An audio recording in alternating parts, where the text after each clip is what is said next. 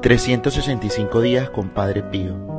Poco a poco podemos llegar a entender que ante las circunstancias de miedo, de pavor, ante la incertidumbre y la preocupación por todo lo que pasa a nuestro alrededor, debemos volver a Dios, confiar en Él, reconocer quiénes somos nosotros en verdad y dejarle todo al Señor en su divina voluntad y en su plan, conociendo que el Señor todo lo hace perfecto. No dejemos que los avatares del día a día nos confundan, que solo Dios sea nuestra mayor seguridad. La frase de Padre Pío, ahora en este momento, reza de la siguiente manera. El Señor nos hace conocer quiénes somos poco a poco. En verdad me parece inconcebible cómo uno que tiene inteligencia y conciencia pueda enorgullecerse.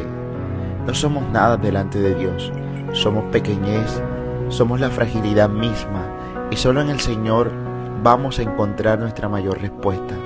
Pidámosle a Jesús que en su infinita misericordia nos lleva a reconocer su omnipotencia y su poder, y que delante de Él solo tenemos que inclinarnos, alabarlo, bendecirle, darle gracias por todo lo que hace en nuestra vida.